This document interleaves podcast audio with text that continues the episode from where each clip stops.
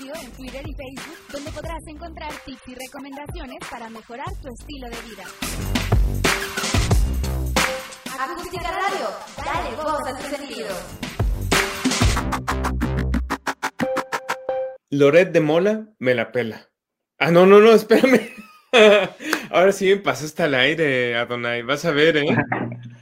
Vas a ver, o sea, en el rollo que nos vamos a meter aquí diciendo cosas, ¿no? Sí, pero pues bueno, es que ahora, ahora no se tardó en entrar. Señoras y señores, bienvenidos una vez más a este espacio, a esta señal, a este programa que ustedes han construido que se llama Tu frecuencia. Tu frecuencia. Tu frecuencia digital. Y bueno, pues ya estamos totalmente en vivo aquí en la señal de acústica radio. Dale voz a tus sentidos. Y este, bueno, pues empezamos puntualitos el día de hoy porque traemos como siempre mucha, mucha, mucha información y el tiempo apremia, ¿verdad? Esta ahora con este nuevo formato tenemos que meterle un poquito más de velocidad, pero este, vamos a poner aquí la publicación. Ya estamos totalmente en vivo y bueno, señoras y señores, una vez más estamos totalmente en vivo en esta transmisión para todos ustedes que hacemos con mucho cariño, este, con mucho amor. Digo, yo sé que no sale bien y que nos sale, este, pues al, al ahí se va, ¿no? Ya saben, este, improvisamos un buen, este, pues ya sabes, le metemos de todo un poquito, pero lo hacemos con mucho cariño para ustedes. Pero bueno, señoras señores, ¿cómo, cómo, cómo va la semana? ¿Cómo va todo para ustedes? Este, Espero que muy bien, espero que ya, este, pues ahorita en casita por la hora, ya descansando un poco. Este, Adonai, ¿cómo te ha ido en, en, esta semana? ¿Cómo te ha ido en, todo en general? Yo sé que ya, este, empezaron con la vacunación allá en Ecatepec, así es que cuéntanos un poquito. pues como si no, no, no, no hubiera nada, realmente. ¿Por qué? ¿Por qué? ¿Cómo? Pues todo fue un desastre, la verdad, este, no quiero entrar aquí en, polémicas políticas, pero este, lo que le decía aquí a mis papás es que para qué demonios este, pidieron que se registraran por internet si de todas van a hacer que la gente se vaya a formar, ¿no?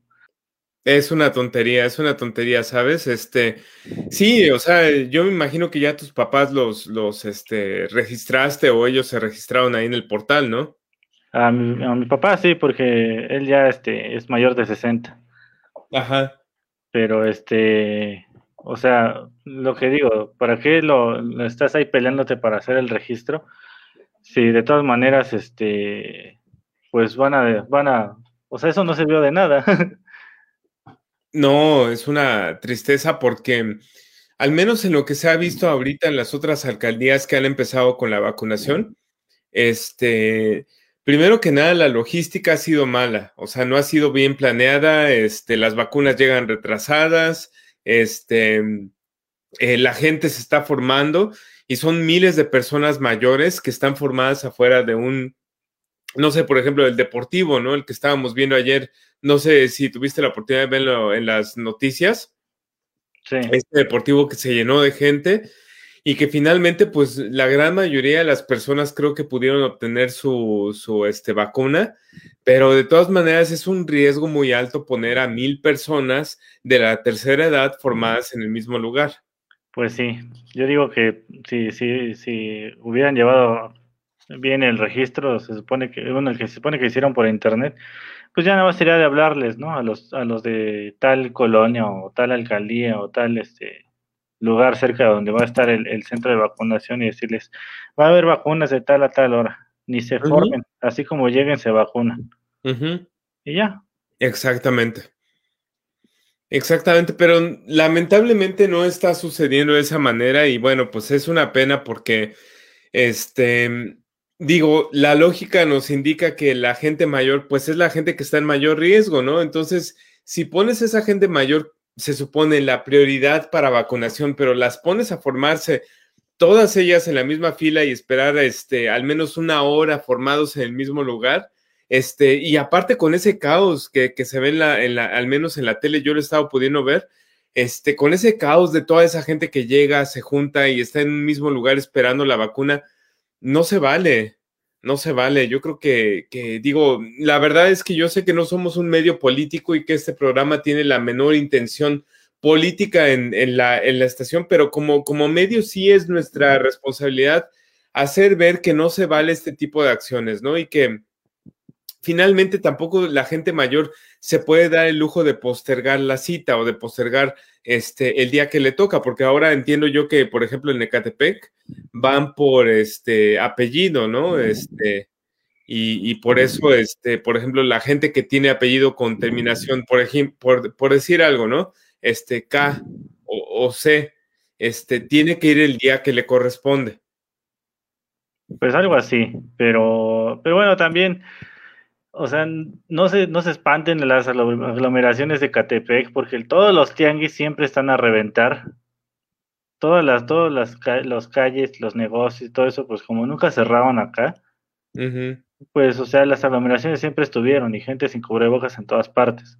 O sea, al menos ahí se ve que llevaban cubrebocas. Pues sí, o sea, digo, a lo mejor también por la zona, como dices tú, ¿no? O sea, nunca, nunca ha habido ese cuidado tal, tal vez con el tema de las aglomeraciones, con la cantidad de gente que se reúne. Entonces, este, pues hace, hace mucho sentido con lo que está pasando ahorita con las aglomeraciones para recibir la vacuna. Sí, pero digo, o sea, ve, por ejemplo, en las noticias, nunca vinieron aquí a sacar este, cómo están los tianguis de vendiendo sus micheladas, gente tomándoselos sin cubrebocas, obviamente. Y ahorita, pues ya están este, sacando lo de, lo de los, los deportivos y todo eso llenos de gente, ¿no? Pero pues ahí traen cubrebocas al menos, digo, vamos a pues verle el lado positivo, que al menos traen cubrebocas. No, bueno, pues ninguna de las dos son aplaudibles en mi, en mi parecer, este, porque son, son acciones que atentan contra este contra lo que está pasando, ¿no? Contra la pandemia y contra este, el poder llegar a una situación en la cual podamos, este, pues bajar los números, ¿no? No, no solamente son números, sino realmente son personas que, que, están perdiendo la vida, este, y que, bueno, pues desafortunadamente no, no se está pudiendo hacer mucho. Pero bueno, el, moraleja o resumen de esto, este, pues cuídense mucho, traten de, de hacer, o sea, todos aportamos a esto, a que suceda o no suceda este, tratemos de cuidarnos, mantener la, sana distancia, tratemos de usar cubrebocas, este, no vayamos a lugares concurridos, no es momento de hacer fiestas, no es momento de viajar, no es momento de vacaciones, este, de verdad, no es momento de salir, este, falta menos, falta, si no bien poco, pero falta menos que el año pasado, créanme. Pero si no hacemos este, lo, lo que está en nuestro lado, o sea, no nos podemos este, dar el lujo ahorita de seguir teniendo más y más muertos, ¿no? Este, cada vez esto, y desafortunadamente cada vez esto ha estado más cerca de, nuestras familias, de nuestros amigos, y pues creo que no va por ahí, ¿no? ¿No crees, Aonay? Pues sí, exactamente eso. Mantengan sus, sus, sus cuidados, como siempre se les ha dicho. este, y pues sí, evitar las, las, fiestas y aglomeraciones. Hasta eso ha bajado un poquito eso. Esperemos que ya este, también falte menos, ¿no? Exacto. Exacto. Y bueno, pues vamos a empezar con noticias más, o bueno, con información más noble, más este, agradable, porque de, de, de hecho, este, bueno, nuestro programa se trata de darles un momento agradable en esta tarde para que ya se relajen, se olviden precisamente del estrés de todo el día, si tuvieron que salir a, la oficina, si tuvieron que salir al, doctor, si tuvieron que salir al súper, bueno, pues que se olviden de todo eso, ¿no? De ver al, al clásico señor que no llevaba el cubrebocas o que, o que traía la, la, nariz de fuera, ¿no? Porque eso es tradicional, ¿no? Que vas ahora al, al, súper o lo que sea y, y, el señor muy, muy este, tapado de su boquita, pero la nariz de fuera, ¿no? O sea, si estornuda o echa alguna secreción por ahí, pues ya nos llevó el, el payaso, pero bueno. Pues vamos a empezarle, mi estimado Donay. Vamos a empezarle y bueno, pues este, déjenme decirles antes que nada para todos los fans de Andrea Alfaro, que este, pues está retrasada ahí con algunos pendientes personales, este, nos dijo que se iba a unir, este, entonces esperemos que llegue en, un, en unos minutos más, este, por lo pronto vamos a empezar con las secciones favoritas del público, del público mexicano. Me refiero a la sección a la sección, este, pues la Donai, pues como que no, ¿verdad? Este, no, no es cierto. No, vamos a empezar con, con este, la materia y, y, perdón si traigo un poco constipada la nariz, ando, ando con mucha alergia. Este, lamentablemente, este, no me encuentro ahorita en la Ciudad de México y, y bueno, el tema del clima el tema del clima ha sido un factor bien importante. Este, puso a prueba, este, como siempre, cuando uno pensaría que ya todo está, este, ya uno eh, ha visto de todo, ya uno ha vivido de todo, ya uno sabe qué más se puede esperar en esta vida, este, siempre llega algo, ¿no? Y en este caso el factor clima ha cambiado un buen, ha cambiado muchísimo la forma como, como hacemos las cosas, ha cambiado muchísimo la forma como las sociedades se mueven. Y en el caso específico de la ciudad de, bueno, no la ciudad, sino el, estado de Texas en Estados Unidos, bueno, pues ha experimentado un cambio radical, un clima en el cual yo creo que solamente se hubiera esperado que este clima sucediera en, este, en Vancouver, en ciudades muy al norte de, Canadá o Alaska o no sé, algo así. Y bueno, pues este, los climas este, congelantes, los climas de nieve, llegaron a Texas, ¿no? Un, un, este, estado que normalmente en sus veranos, créanme, son climas muy extremosos, ¿no? Calor muy fuerte, calor este, que, que, de verdad no es soportable estar en la calle. Y bueno, la gente que seguramente vive también en el norte de, de México lo puede corroborar, ¿no? La gente que vive en Nuevo León, la gente que vive en Tamaulipas puede decir, o sea, qué tan fuerte llega a ser el calor, ¿no? Pues bueno, este año pusieron a prueba, ¿no? Dijeron, dijo yo creo que este, allá arriba, este, nuestro Señor, bueno, Dios, como, como ustedes quieran llamarlo, dijo, ¿saben qué? Como que esta gente, esto, e, estos monitos no han entendido mucho con lo del COVID, les voy a mandar algo más fuerte y cambió el clima, ¿no? Y dijo, ahí les va una nevada, ahí les va, este, cortes de electricidad, y bueno, pues eso ha sido una prueba para no solamente para Texas, sino para todo el mundo, ¿no? En este caso, eh, para los que vivimos en el continente americano, pues, o sea, fue el corte de energía, la repercusión en México. Y digo, seguramente, Adonai, no sé si en tu casa este, fue afectada, pero muchísimas casas de México, muchísimas eh, estados de la Ciudad de México, este, pues empezó este, el tema de, cortes de energía, ¿no? el tema de, este, de, bueno, precisamente ahora que nos sugieren, ¿no? Este, quita un foco de tu casa, ¿no? Afloja un, foco de tu casa, o sea, eh, precisamente mi papá me estaba comentando ayer que eso de afloja un, foco en tu casa, este, era una campaña mediática que se manejaba por ahí de los años 70, este,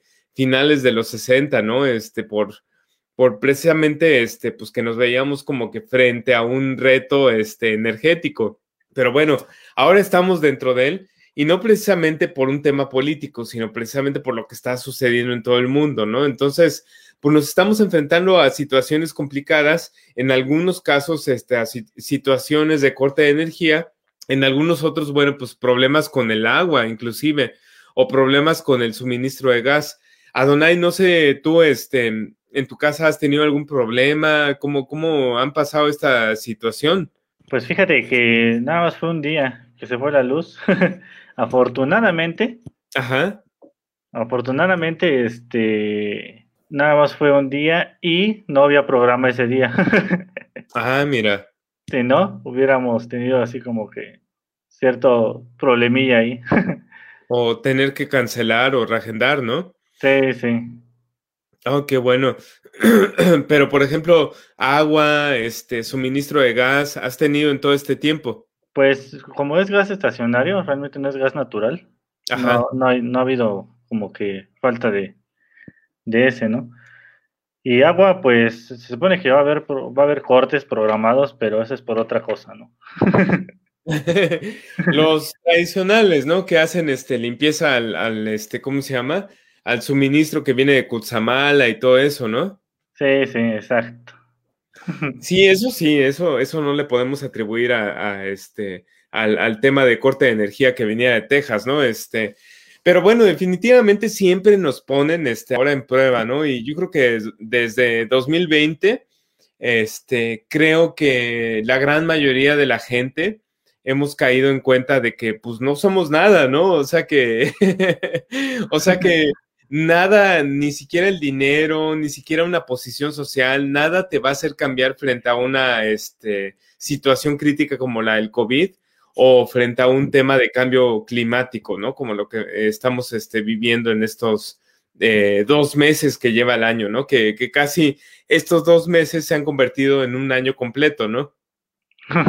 sí, se siente bien, bien este, pesado y eso que apenas va empezando, ¿no?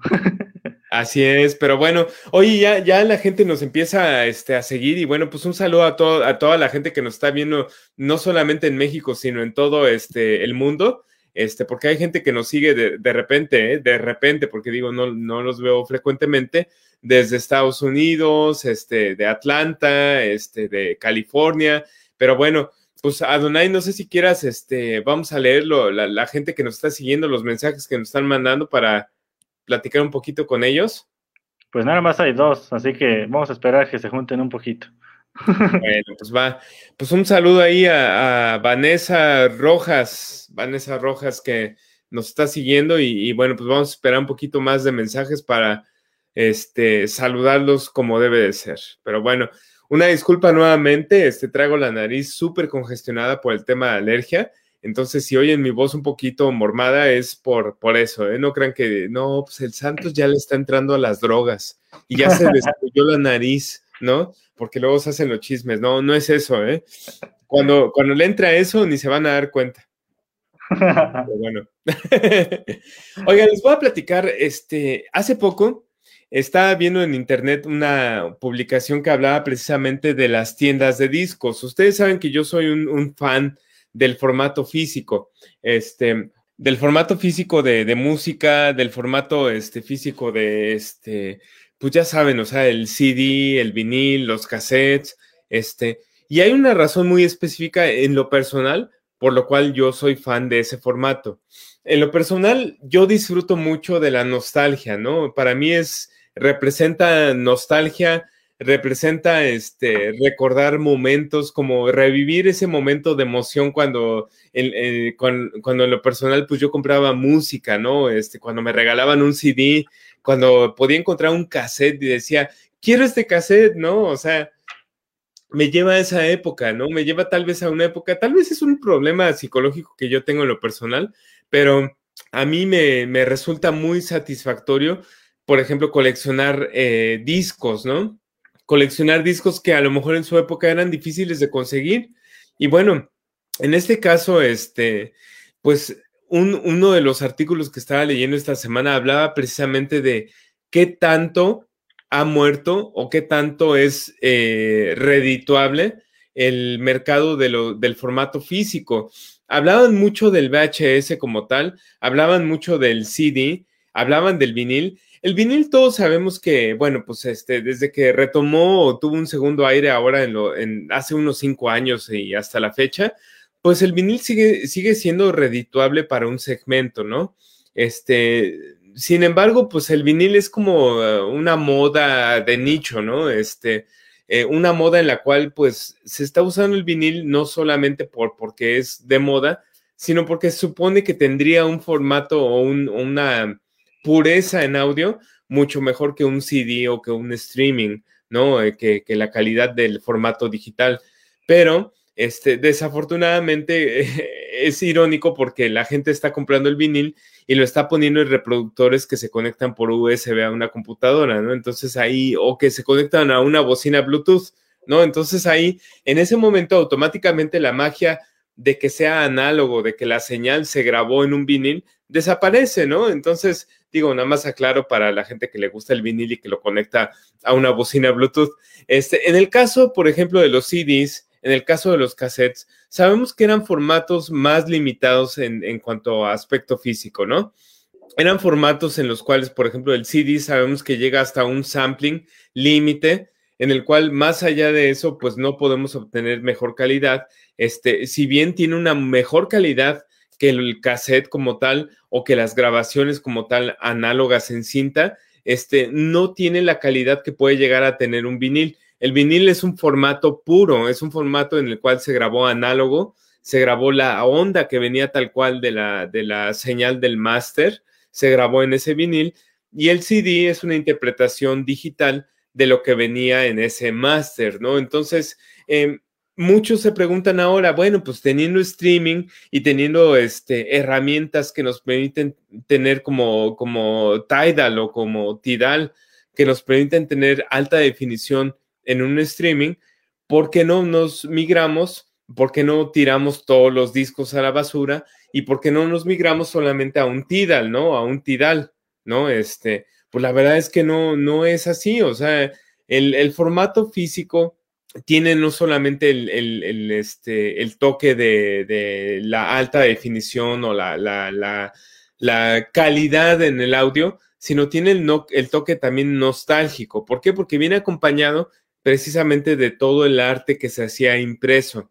Este, si hay algo que hemos estado viendo ahora que hemos estado platicando del formato este, digital o del formato físico, es precisamente que en aquel entonces todo el, trabajo de arte que se hacía para tener una portada de un vinil, todo el trabajo de arte que se hacía para tener un CD, era mucho, era mucho y era precisamente llegar como que a ese corazón, ¿no? O sea, porque solamente este, la gente que ahora coleccionamos el formato físico, entendemos eso, a qué nos referimos, ¿no? O sea, poder tener en tus manos el librito que tiene las letras de las canciones, poder tener en tus manos un librito que, que tiene fotos de tu grupo favorito, era algo que, que la gente valoraba mucho, ¿no? O sea, inclusive había ediciones especiales que contenían el librito con las fotos de la gente este, que, que idolatrábamos, ¿no? Que venía un librito especial este, adjunto al, al disco, ¿no?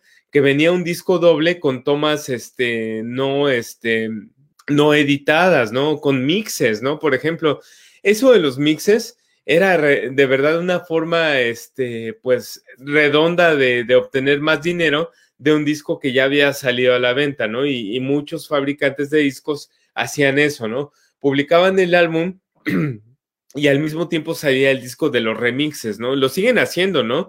Por ejemplo, no sé si ustedes están familiarizados con este el álbum de Dua Lipa, ¿no? Los álbumes que ha sacado este al menos desde 2019, este, y que cada álbum edita una edición especial en la cual viene un álbum con este ediciones este inéditas, canciones en mix canciones este, no publicadas o, simplemente sencillos, ¿no? Entonces, todo este compendio de sencillos, de mixes, de versiones inéditas, venden mucho porque al final de cuentas, el primer año sale el álbum, llega al Billboard, llega, eh, gana un Grammy, etcétera, etcétera, pero al siguiente año sacas el álbum, pero con la versión especial, ¿no? Y llega este álbum con, con mixes, con este, con canciones que no habían sido publicadas y este y pues vuelves a venderlo, ¿no? Comercialmente hablando es este un negocio redondo porque vuelves a vender el álbum que ya habías vendido, ¿no? Y es como que te lo tenías bajo la manga, ¿no? O sea, dices, pues ya hice unos millones con esto y de repente saco otra vez el álbum, ahí está, con cuatro canciones más y lo vuelvo a vender, ¿no?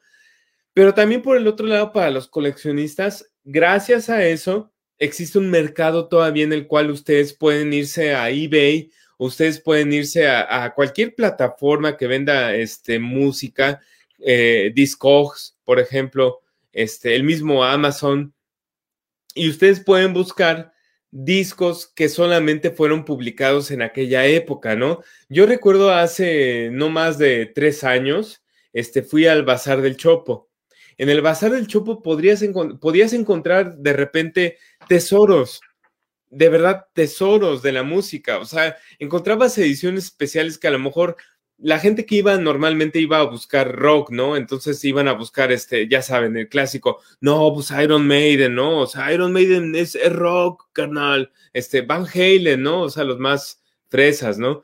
Este, después, este, Metallica, ¿no? Metallica se vende como si fuera este pan, pan dulce, ¿no?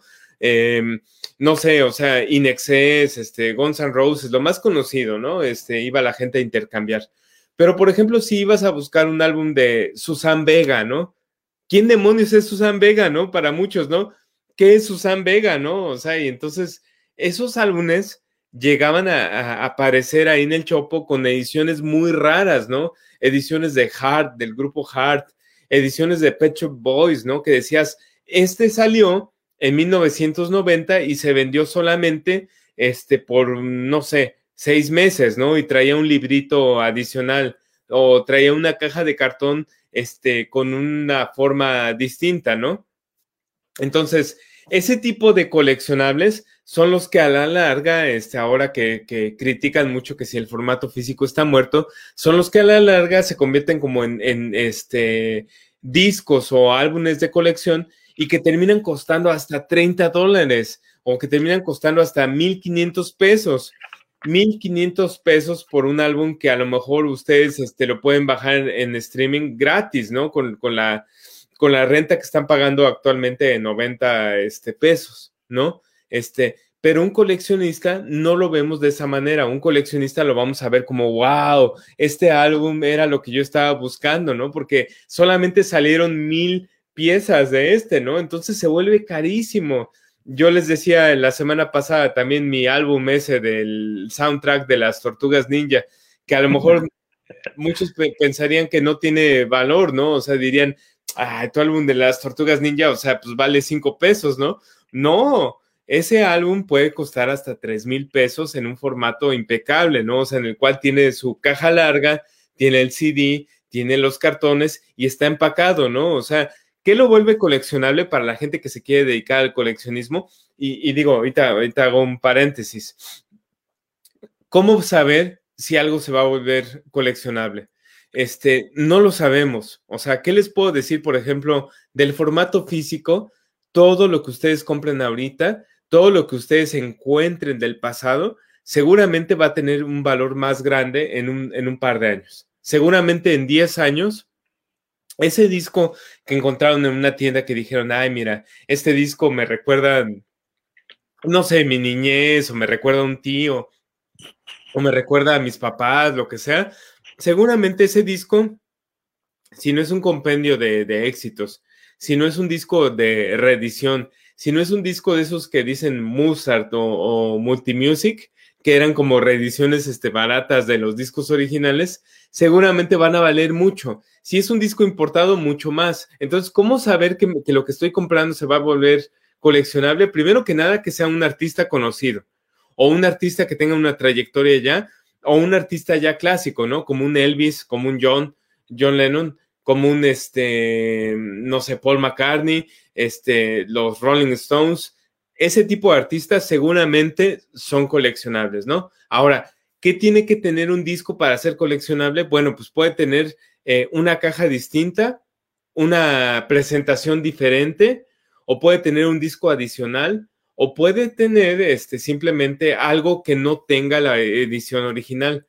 Ahora, mejor tantito, para la gente que compró la edición original, sobre todo en los CDs, cuando compraron la edición, por ejemplo, de 1987, ¿no? La primera que salió de un CD este, de Paul McCartney, ¿no? Seguramente esa edición de 1987, el día de hoy se puede cotizar muy cara. El día de hoy se puede cotizar muy cara si está en buen estado. ¿Por qué? Porque son discos que ya no se editan, porque son discos que solamente este, salieron en esa época y ahora para el coleccionista pues resulta algo este, pues, que puedes tener en tu baúl, ¿no? Entonces, este, ahí, ahí como, bueno, volviendo un poquito al, tema original, ¿cómo sabemos que algo se puede volver coleccionable? Pues simplemente porque tenga algo distinto. Por la antigüedad también y porque sea de un artista conocido o un artista que haya trascendido, ¿no? Eh, es un poco truculento porque resulta que después del tiempo algunos artistas o sobre todo algunas películas, y ahorita voy a poner un ejemplo muy claro, este, que no eran famosas en la época o que fueron inclusive catalogadas como, como basura, ¿no? Este, como películas pasajeras, se convierten en un clásico. Y, una de ellas, este, yo tengo un póster en mi casa que, este, de esa película que se llama Cool World. No sé si tú recuerdas esa película, Adonai. Ah, claro que sí, muy buena, por cierto. que era de, de, caricaturas mezclada con, este, con la película tal cual, ¿no? Sí. ¿no? Este, era, digamos así, para quien está más este, familiarizado con este Roger Rabbit, era como un Roger Rabbit, pero un poquito más como para adultos, ¿no? No, no tenía nada, este, pues, este, feo, ¿no? No tenía nada, este, que no pudieras ver a lo mejor ahorita con la familia, ¿no? Pero en aquel entonces la, la temática era un poquito más como para un adulto, ¿no? Entonces, este, Cool World era una película que cuando salió en 1993, yo lo recuerdo, este, era una película que decían, qué mala, qué mala estuvo, o sea, fue un fracaso, ¿no? O sea, fue un mal inicio inclusive para, este, este tipo de películas con, con animación, ¿no? Fue una, una película que pues resultó, este, pues ni siquiera comercial, o sea, porque salió en el cine, después se convirtió en VHS y seguramente un par de personas por ahí compraron el VHS, un par de personas la rentaron, pero ¿qué creen? que 25 años después o casi 30 años después, la película se volvió una película de culto. Entonces, todos esos VHS que la gente compró, que aquella, aquella persona que dijo, ay, pues qué mal, me compré este, pero está pésima la película, ¿no? La voy a guardar y nunca la voy a volver a ver. Seguramente ese VHS se convirtió en, un VHS coleccionable. Seguramente quien la compró en la versión de DVD que salió por ahí del 2000, 2005, una cosa así, este, seguramente ese DVD se volvió coleccionable, ¿no? Seguramente quien compró el póster o, lo recibió como un regalo cuando estaba este, en la fila del cine, este, y dijo, ah, esto es basura, ¿no? Esta película salió malísima, ¿no? Seguramente eso se volvió coleccionable. Entonces, ¿cómo saber que algo se va a volver a eh, coleccionable o no? Pues no se sabe, ¿no? En, resumen, yo les diría que casi la gran mayoría de, películas o música se podría volver coleccionable, salvo que sea algo muy eh, pasajero, ¿no? Este, hasta inclusive con algo muy pasajero hay cosas que pudieran ser coleccionables, ¿no? Por ejemplo, eh, alguien se acuerda, y tú, Adonai, a lo mejor, eh, de la, del grupo este, Los del Río, que cantaban la Macarena. Ah, sí. sí, me acuerdo. Yo no me acuerdo del grupo, ¿no?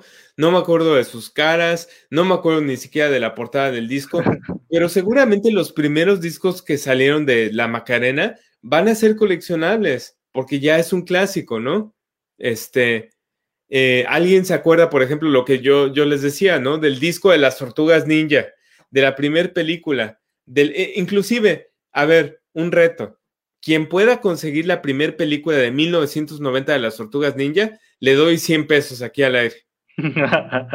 o sea, es, es complicadísimo. No son fáciles de encontrar. Ahí es donde se vuelve algo coleccionable. Cuando algo deja de ser fácil de encontrar y tiene demanda, ¿no? O sea, hay muchísimas cosas que seguramente no son fáciles de encontrar, pero que nadie está buscando, ¿no? Y que nadie va a buscar en 100 años más, ¿no? Pero la gran mayoría de estas cosas que salieron una vez y que se volvieron difíciles de encontrar porque se descontinuaron, seguramente se van a volver coleccionables, ¿no? Y en algún momento lo van a poder anunciar en eBay, en algún momento van a poder aparecer en, Discogs y lo van a poder vender en al menos arriba de 500 pesos, ¿no? Sí, es bien extraño eso de lo coleccionable, la verdad. Luego por eso la gente acumula cosas en sus casas, ¿no? Exacto. Y fíjate que, que, hay una delgada línea en la cual tú puedes este, acumular o puedes coleccionar, ¿no? O sea, no se trata de que ahora en adelante para poder, este, perdón, para poder vender este, al rato algo coleccionable empiecen a guardar cosas en su casa, ¿no? Sino se trata nada más como de seleccionar aquello que pudiera tener un valor importante en algún futuro, ¿no? Algo que sea conmemorativo, por ejemplo, de las Olimpiadas, algo que sea conmemorativo de alguna época, algo que sea conmemorativo de algo, ¿no? O sea, este, del Super Bowl, eh, boletos de, de, algún concierto que sucedió en los noventas, en fin, o sea, hay, hay, muchas cosas que seguramente tienen un valor coleccionable, ¿no? En el ámbito musical, por lo que yo les decía, ¿no? O sea, no se puede saber que se va a volver coleccionable. Lo que sí les puedo decir que entre más producción hay, entre más se volvió un este, hit la canción, este, y entre más eh, se vendieron esos álbumes, seguramente no va a ser tan coleccionable, ¿no? En las tiendas de discos que se dedican a vender CDs, que se dedican a vender viniles usados, los discos más comerciales son los que tienen un precio más bajo. Y encuentran ustedes estos botaderos, ¿no? Desafortunadamente no es algo que en México ahorita exista, que ojalá que en algún momento para la gente que nos gusta eso exista ese tipo de tiendas de, de discos, de vinil, de CDs, de películas, pero ahorita, por ejemplo, en los países que tienen este tipo de tiendas, ustedes van a botaderos que tienen este, discos por 20 pesos, por un dólar, por 50 pesos, que son discos muy comunes, que realmente nunca llegaron a este nivel de ser coleccionables, ¿no?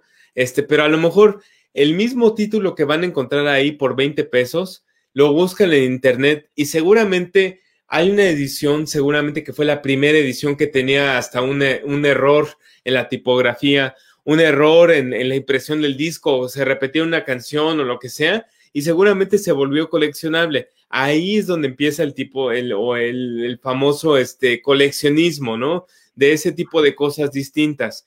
Y seguramente va a haber también cosas que son muy raras de encontrar, ¿no? Porque solamente lanzaron 500 discos, 500 cassettes, 500 este, películas de estas y seguramente se vuelven coleccionables, ¿no? Entonces, para la gente que le interesa el coleccionismo es algo muy bonito, es algo muy apasionante porque ustedes pueden dedicarse eh, pues a gastar muchísimo dinero en eso, dedicar muchísimos fines de semana a ir a buscar a bazares, ¿no? A ir a buscar a, a tianguis, este, este tipo de, de, cosas coleccionables, ¿no? Pero bueno, eso, eso se los dejo ahí como, como este, algo opcional algo para la gente que le gusta este, buscar, que la gente que le gusta tener tesoros y después, este, a lo mejor si, si lo que ustedes buscan es hacer un negocio con eso, pues poderlo revender y ofrecer a la gente que le guste este tipo de coleccionismo. ¿No crees, Adonai? Sí, pues sí, se ve interesante. Yo lo que lo único que coleccionaba es eran mis boletitos de, del cine, ¿no? Cuando iba al cine. ahí, ahí todavía tengo algunos guardadillos, pero así, este, coleccionar cosas, pues realmente películas nada más, pero no es por, por que se vuelvan así como que cosas extrañas, ¿no? De culto o algo así, ¿no? sí. Bueno, seguramente alguna de la que tienes, como por ejemplo, me acuerdo que una vez me prestaste la de, ¿cómo se llama? Este, la de la... Ah, el hechizo de... Ajá, Lady Hawk. Lady Hawk, este, pues si ahorita ustedes van y buscan en un mix-up o en, Amazon, es muy complicado encontrar Lady Hawk en, español, de hecho. Cierto, cierto. entonces, esa, por ejemplo, ya se volvió coleccionable sin, sin quererlo, ¿no? Sí, y si la encuentras está bien cara, ¿no? si la encuentras está cara y no tiene los subtítulos en español, no tiene la traducción en español. Sí, sí, mira, ahí tengo uno. es un coleccionable, ¿no? Y así muchas que, a lo mejor no, no sabes a hay, seguramente se van a volver coleccionables, ¿no? Por ejemplo, la, la de la, este, ¿cómo se llama? La, la princesita que encontramos este, en una tienda de discos, si no me equivoco, en una de esas este, que venden electrónicos y discos usados. Este, también yo, yo considero que es un, este, una película coleccionable, ¿no? No es tan fácil de encontrar. Sí, eso sí, ¿verdad? Casi siempre ya la, ya la, ya la manejan en paquete. exacto, exacto. Este, y ahí es donde se vuelve coleccionable, ¿no? O sea, y a lo mejor mucha gente va a decir, ay, a mí qué me interesa que se vuelva coleccionable, ¿no? Pero siempre es bonito para toda la gente que nos gusta todo esto de la música o la gente que nos gusta las películas o todo esto que tiene que ver con, con el arte visual y, este, y gráfico, este, pues tener así como ese punto de referencia en qué momento lo que yo estoy comprando se puede volver algo coleccionable, ¿no? Este, y a lo mejor tengo cuatro películas o tengo cinco películas, pero a lo mejor tres de esas ya son de colección y yo no lo, no lo sé, ¿no? A lo mejor yo ni siquiera me he dado cuenta. ¿Verdad? Como ahorita. Pero bueno, el arte del coleccionismo, el, arte del coleccionismo sigue vivo y yo les decía, todo esto empezó por un artículo que hablaba precisamente de qué tan muerto está el formato físico en películas, qué tan muerto está el formato físico para este viniles, para VHS, para DVDs, pues existe un mercado, ¿eh? O sea, finalmente la gente que se dedica a guardar esto como un acervo histórico, la gente que se dedica a guardar esto por colección, por hobby, por lo que sea, lo mantiene vivo. Y hay VHS que se llegan a cotizar, créanmelo o no, hasta en 3 mil pesos un VHS. Eh, en ese artículo de Adonai hablaban de una película que en lo personal yo, yo jamás coleccionaría, pero que se volvió coleccionable porque había una edición limitada este, que traía un póster y no sé qué más. Entonces, un VHS de la película Canguro Jack de 2030. se, oye, se oye como absurdo, ¿no? Pudiera costar el día de hoy, escúchame bien, pudiera costar el día de hoy hasta 5 mil pesos mexicanos. 5 mil pesos. Una película de Canguro Jack solamente porque traía un póster. O sea, viene el VHS y atrás trae un póster de la película de Canguro Jack y se volvió tan raro porque solamente salieron como, no sé, como 900 o 600 en todo el mundo, que este, pues ahorita cuesta hasta 5 mil pesos. ¿Cómo ves? no, no, no inventes. ¿Te la comprarías? ¿Tu película de Canguro Jack con un póster? la verdad es que no. No, ni yo, ¿eh? La verdad es que, o sea, pero lo mismo seguramente mucha gente piensa cuando hablan de, anime, ¿no? Este, cuando hablan de, de, este, de música, no sé. Pues sí, justamente hoy les traigo una película de culto, pero ahorita se las digo. Ahorita vamos a hablar de eso. Y fíjate que, este, un saludo ahí para, para mi familia en San José. Este, eh, tengo unos sobrinos que ya son unos jóvenes y son fan, son fan de, todo el anime, de toda la, la, este, pues de todo lo que viene de, Oriente, ¿no? Sobre todo este anime, películas este, de anime, este, también este, pues la, la lectura, este, en fin. Bueno, pues un saludo para todos ellos y espero que disfruten esta sección porque precisamente, pues yo sé que Adonai es muy, muy, este, pues conoce mucho de esto, ¿no? Muy adoctrinado y este, pues seguramente traes una buena recomendación para toda la gente. algo así, algo así. Pues adelante, Donay. Allá todo de una tuyo, Todo tuyo. Ah, pues bueno, vamos a hablar de una super película de culto hablando de cosas coleccionables. Y este, fíjate que estaba buscando el VHS de esta cosa. Y pues sí lo hay, y está carísimo, son como casi tres mil pesos, ¿no? pues de qué es o qué? Pues es Akira, de 1988. La que yo te dije la semana pasada, ¿te acuerdas? Ajá. Que te dije, pues, la de Akira. sí. Ah, mira, órale. y a pesar de que la pueden encontrar en, en, Netflix, pues tenerla en formato físico, pues vemos que un VHS de, ese entonces o, la versión japonesa, como pasa en los viniles, pues es mucho más cara, ¿no? Órale. Pero ¿por qué un VHS? O sea, yo, yo no entiendo eso. O sea, sí, sí lo he visto que se encarecen, pero, o sea, se me hace como absurdo porque el VHS, en primer lugar, ya no hay videocaseteras, ¿no? Que puedas comprar o que puedas conseguir fácilmente. Las tienes que comprar en Mercado Libre o en, o en eBay. Este, y la segunda, pues la verdad es que no tenían la mejor calidad. Yo me acuerdo tantas pesadillas este, de, de, de, cassettes que se quedaban atorados y ¡ay, mi cinta! Y tenías que estarla pegando con Durex al día siguiente para que jalara. ¿A poco no, Sí, no, no. Era un desastre. era horrible. Muy feo, la verdad. Peor si era una de esas películas que te gustaban mucho, ¿no? Así es. Pero bueno, pues cuéntanos, cuéntanos, platícanos un poquito más. Bueno, pues esta película es de esas estilo, este, bueno, para ese entonces era tipo cyberpunk, que son películas como que de un futuro donde la, civilización cayó, por así decirlo.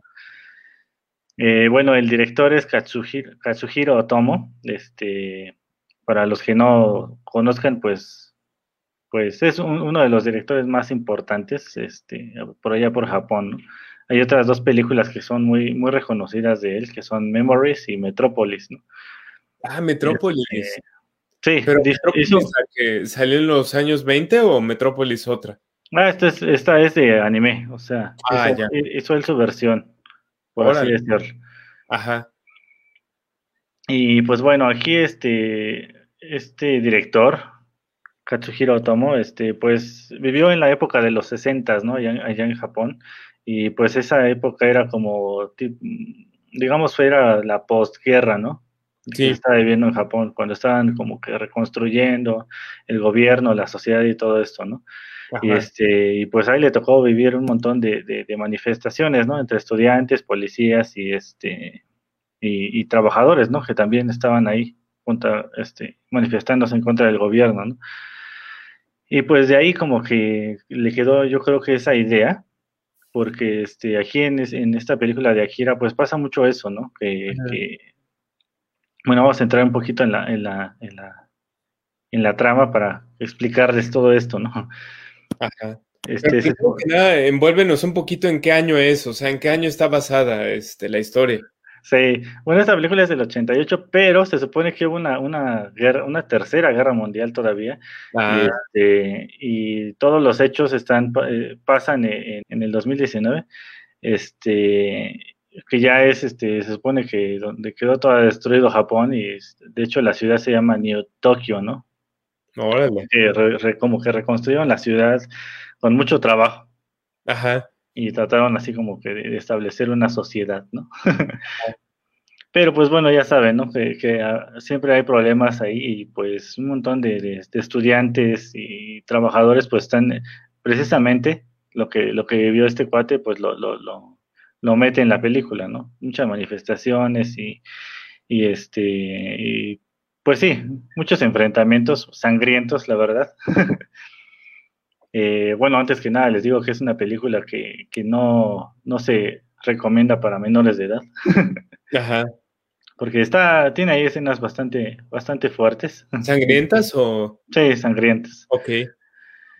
Este, pero bueno, eh, aquí se supone que la, la, guerra, por así decirlo, eh, inició por una explosión, ¿no? Y la explosión, este, se derivó a un, este, bueno, sí, tú dime, ¿les, ¿les cuento un poquito más de eso o no?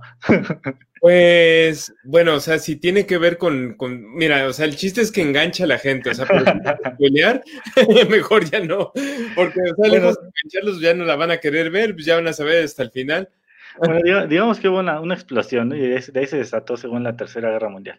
La ah. cosa es que, bueno, aquí, este, pues, está el, el protagonista. Sí este, que tiene como su, su, su, pandilla de motociclistas, ¿no? Se llama Caneda, el cuate. Este, y bueno, la, la moto está súper, súper arreglada, ¿no? Se supone que es una pandilla de motociclistas, de motos, bueno, ellos mismos las, las arreglan, ¿no? Ajá.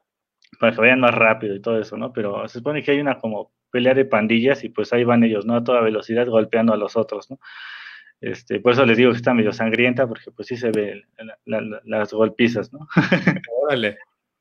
Este, y pues bueno, la cosa es que uno de ellos como que no se lleva, digamos, tan bien, porque es como uno, un subordinado que pues quiere como que sobresalir, ¿no? Ajá. Y este, y pues bueno, ahí tienen sus, sus, diferencias de opiniones, ¿no? La cosa es que pues van ellos bien tranquilamente golpeando gente en su moto y este, y, iba un, un como rebelde, por así decirlo, de un ejército rebelde. Sí. Este, y va con un niño, ¿no? Se, se, podría decir que es un niño. Este, y pues ya, más balaceras, sangre y todo lo, todo, todo lo mismo, ¿no? Pero este, la cosa es que agarran al, al, rebelde y pues lo matan, ¿no? Y el niño sale corriendo y casualmente el que es este su se llama Tetsuo, que es el subordinado de Kaneda, el que no se lleva bien, pues choca con él, ¿no? Y este y queda como que herido, ¿no? Ajá. Y aquí es donde empieza lo, la, trama más, más complicada, ¿no? Porque llegan un montón de soldados y se llevan a, a Tatsuo. Ajá. Y pues ya los otros se quedan así como que, ¿por qué se lo llevan, no? ¿A dónde se lo llevan? ¿Dónde lo encontramos, no? Y pues la cosa es que se lo llevan para hacer experimentos con él. Órale. Y pues aquí es donde se desata el problema, porque digo, ellos quieren hacer unos experimentos que están haciendo con niños. Ajá. Este, digo, a grandes rasgos para que se, queden con, con, la espinita, ¿no? Este, pero pues aquí está el problema, porque pues le das como que ciertas habilidades a, personas que no sabes si son buenas, ¿no? Ajá. Y aquí es precisamente algo de lo que pasa, ¿no? No saben si, si Tatsuo es bueno o malo o, si podrán controlarlo, pero ellos ya están este, experimentando con él, ¿no? Ajá. Y pues bueno, así es como que un poquito el... el, o sea, es un poco parecido a las pruebas de, de cuando hicieron la, la vacuna del COVID. Algo así. ¿No? Cuando estaban ahí con la de, mientras tanto, en AstraZeneca, y que le salió un brazo atrás, ¿no? Y cosas así. Y pues bueno, la cosa es que hay, hay, hay, otros tres niños, por así decirlo, no les voy a decir mucho de, de, esto, pero se supone que hay otros tres niños que tienen como que habilidades especiales, ¿no? Ellos trabajan con, con, el ejército y son como que parte de los experimentos, ¿no? Este, uno es el número 27, Ajá. que tiene como que poderes de telequinesis. Ajá. Está este, una niña que es el número 25. Ajá eh, ella tiene como que la habilidad de teletransportarse y como que tiene premoniciones, ¿no? O sea, que ve cosas que van a pasar y trata de como que de advertirle a, al coronel, ¿no? Ajá. Y está el otro que es Takashi, ¿no? El Takashi es, este, el niño que tuvo el accidente con Tetsuo y pues donde se derivó todo el, todo el problema, ¿no? Ese niño tiene telequinesis. Y pues a, grandes rasgos esa es como que la trama, no, no, les, no les quiero contar mucho para que la vean, está en Netflix. Lo que sí es que, bueno, este, para, para ese entonces de 1988, pues, este, digamos que Katsuhiro Tomo ya estaba, ya estaba haciendo el manga, que es como que el cómic en versión japonesa, este, y todavía no estaba terminado, ¿no? La cosa es que le, como que estaba la idea, ¿no? De hacer una película de, este manga, pero él dijo, como condición, que él quería tener cargo de todo, ¿no? Ajá. Eh, porque pues era finalmente su historia. Sí. Y ya le habían este, como que echado a perder una y dijo, no, pues ahora yo, yo, yo quiero estar a cargo de todo y pues se, se aguanta, ¿no? A lo que yo pida. y pues aguantaron. La cosa es que, pues, para ese entonces fue, en ese año, en Japón, fue la película más cara de, de, ese año, ¿no? En producirse.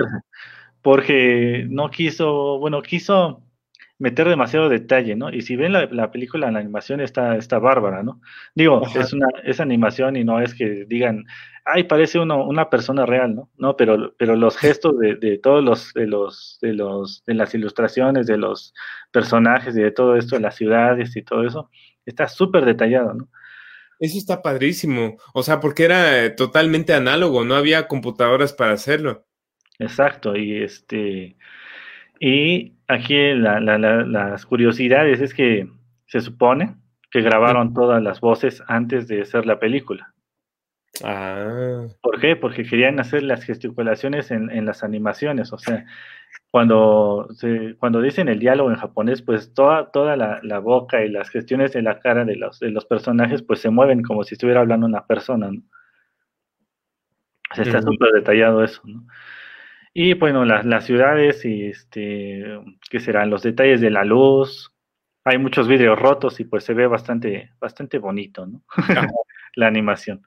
Órale. O sea, está, estoy súper recomendándola para que vean todos esos detalles, ¿no? Digo, la, la, historia, pues puede que no les llame mucho la atención, pero véanlo desde el, desde el punto de que es una película de culto y pues la, animación para ese entonces, pues sí requirió mucho, mucho trabajo. ¿no? Me imagino, me imagino. ¿Puedes, por favor, repetir el nombre de la película para la gente que apenas se une? Ah, claro, es Akira, de 1988. la pueden encontrar en, Netflix. Akira. ¿Con K? ¿Akira? Ajá, con K. Órale. Y pues bueno, esa es la, la super recomendación rapidita de hoy. Órale, no, está súper bien, fíjate. Yo no, yo sinceramente, y tú lo sabes, no soy fan del anime, pero me, gustó el tema, fíjate. Se me hace interesantón. Sí, está, está bastante interesante. Les digo, el problema, bueno, no es problema, porque finalmente es como que ver una, una situación mm, donde se está acomodando una sociedad, ¿no? Finalmente. Ajá. Están atravesando por una crisis de una guerra que se supone que acaba de terminar y pues están rehaciendo todo, pero pues ya está, ya saben, ¿no? Los problemas de que se meten intereses personales de los que están arriba. Sí, claro. Y este, y pues mucha gente estaba en desacuerdo, ¿no? Y por eso había tanta manifestación, pero pues no eran, no eran como que de, a ver, se calman, por favor, no, ahí eran los, los, soldados, era tirar balazos y pues echarse a los que estaban manifestando, ¿no? Órale, o sea, contra los conservadores, en pocas palabras. Algo así. cualquier este parecido con la realidad es pura coincidencia, ya sabes. no balazo, señor. No, no, no. Ay, ay, ay. Bueno, pues está bien, Adonai. Oye, pues qué buena recomendación, mi estimado. Sí, bueno, esta, esta va a ir enlazada, no, no es que tenga mucha relación, pero la, la, próxima semana les traigo otra, otra recomendación de anime. Ajá. Igual esta película, esta, bueno, la que sigue, este, va a ser como que, pues se volvió de culto, ¿no? Y hay muchas referencias de ella en otras películas, una, unas que son más este, comerciales, ¿no? Está muy bien. Está muy bien, Adonai. Y la verdad es que este, no solamente para los fans del anime, sino para la gente que realmente quiere conocer cosas nuevas, Adonai está recomendando buenos, buenas películas. Este, no son las comunes, ¿no? O sea, no estamos este, abundando en de que, ay, bueno, y hay una película donde sale Keanu Reeves, este, o sea, prendan la tele y pónganse a ver lo que sale ahí en Netflix, ¿no? La recomendación que les da, ¿no? O en Prime o, o en lo que tengan, ¿no? Este, pero no, la idea es buscar precisamente, así como yo les recomiendo sobre el coleccionismo en, discos y todo eso, a les recomiendan películas que no son tan comunes, pero que probablemente les van a gustar, ¿no? Sí, pues sí. Digo, ahí, ahí pues tengan la, mente abierta, ¿no? exacto, exacto. Sí, pues es probar distintas cosas, ¿no? Es este, eh, ver otro tipo de cosas, ¿no? Distintas a las que normalmente veríamos en televisión abierta o en, en este Netflix o, Prime, ¿no? Sí, sí. Lo que estaría padre es que metan la, película de Memories ahí en Netflix, porque está muy buena esa, esa película. Son como tres, tres historias en una sola, ¿no? Órale. Eso estaría padre. Pero mira, lo bueno es que Netflix rota mucho este, el contenido. Digo, lo bueno y lo malo, ¿no? Porque de repente este, yo me quedé con algunas series que este, estaba viendo y a la mitad de repente las desaparecieron, ¿no? O películas, ¿no? De repente aparecen, eh, digo, por poner un ejemplo muy burdo, ¿no? Este, la, la película de, de, Back to the Future, aparecía la 1, la 2 y la 3, y luego de repente nada más la 2, luego la 3, luego nada más la 1 o sea, ahorita quedó la 2, creo, ¿no? nada más. Está la 2 nada más, ¿verdad? Creo que sí. Rotan mucho las películas, pero está bien también, porque gracias a eso nos permite ver este, películas como tú dices, ¿no? O sea, a lo mejor sale esta, pero entra la siguiente, o nuevas temporadas, etcétera, ¿no? Sí, pues sí. Es lo, es lo bueno hasta eso, estar rotando, porque no siempre sea el mismo contenido. Exactamente, exactamente, mi estimado Donay. Oye, pues muy buena recomendación. Muy buena recomendación y, ya, ya nos echamos el programa, fíjate. Sí, bien rápido, ¿verdad? Así como, como nada, ¿no? De por sí les decía yo al inicio del programa y una disculpa por eso, tengo la nariz súper constipada y no es de que no me he sonado los bocos, este, sino traigo una alergia horrible, pero este, bueno, pues hicimos el intento de poder hablar y la otra es que, bueno, pues el tiempo se nos fue de volada, ¿no? Este, antes de que nos vayamos a una, y ahora sí ya tenemos varios mensajitos, este, no sé si quieras, este, saludamos a la gente que nos está viendo, este, en toda la República y fuera del país. Ah, claro, claro. Pues un saludo aquí a, Vanessa Rojas, que estuvo aquí con nosotros desde el principio, esperamos que siga por ahí.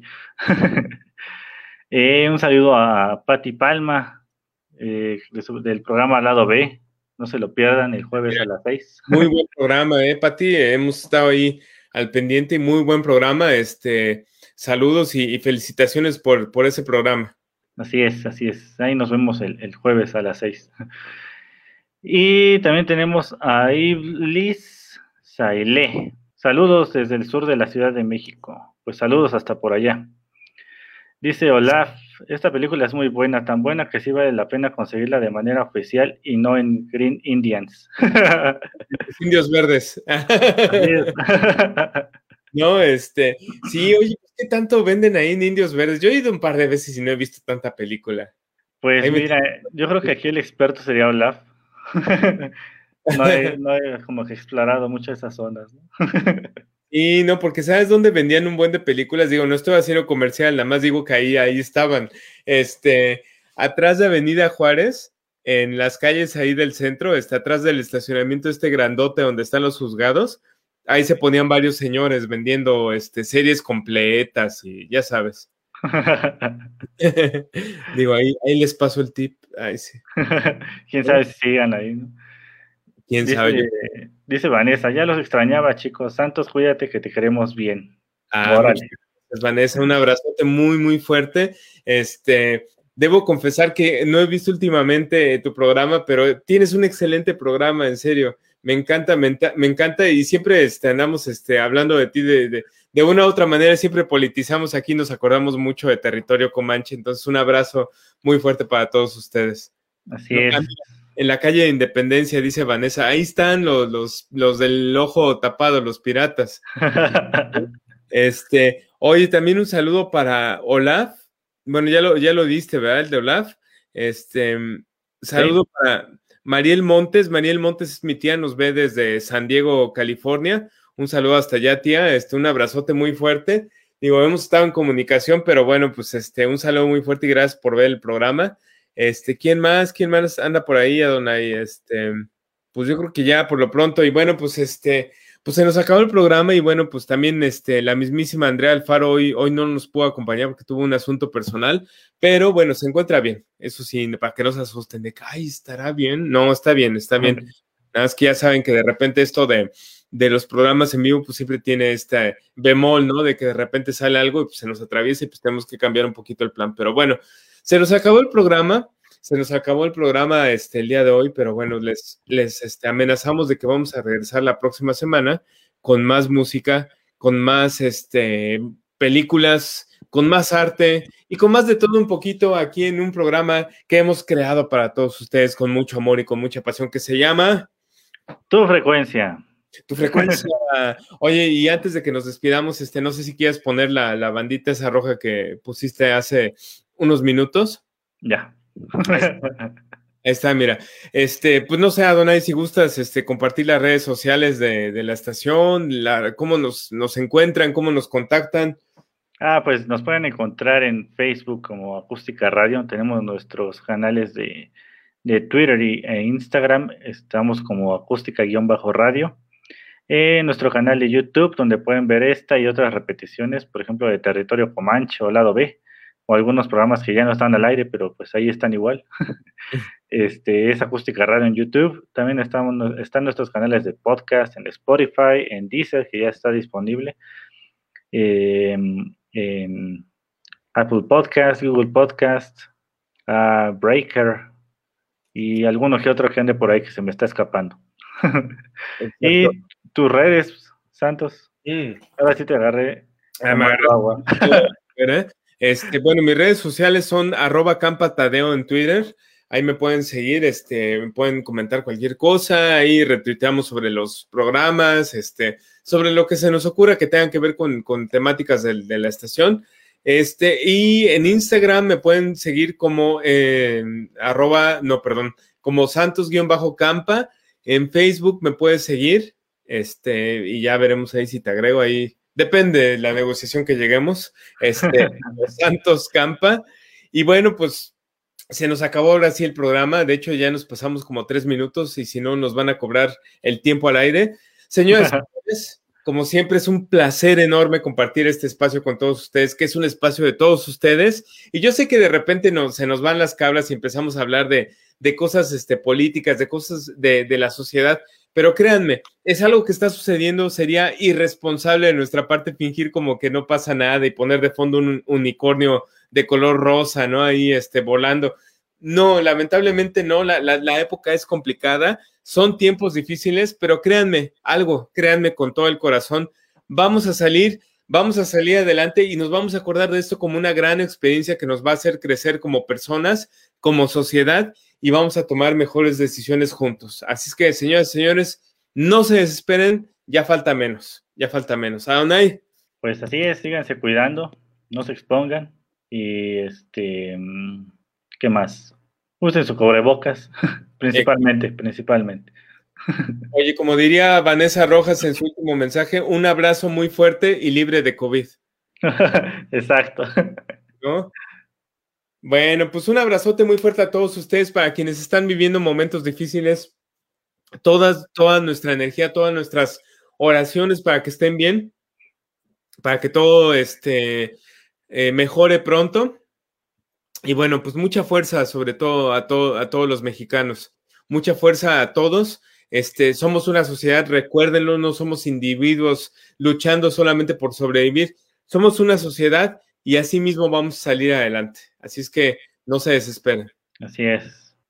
Bueno, pues se nos acabó el 20 y pues vámonos, vámonos lo que sigue y les mandamos un abrazo muy fuerte desde donde se encuentren a donde se encuentren y bueno, pues vámonos, nos queda este, pues ya escasos menos dos minutos.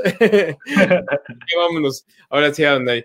Nos vemos la próxima semana en un programa más de Tu frecuencia.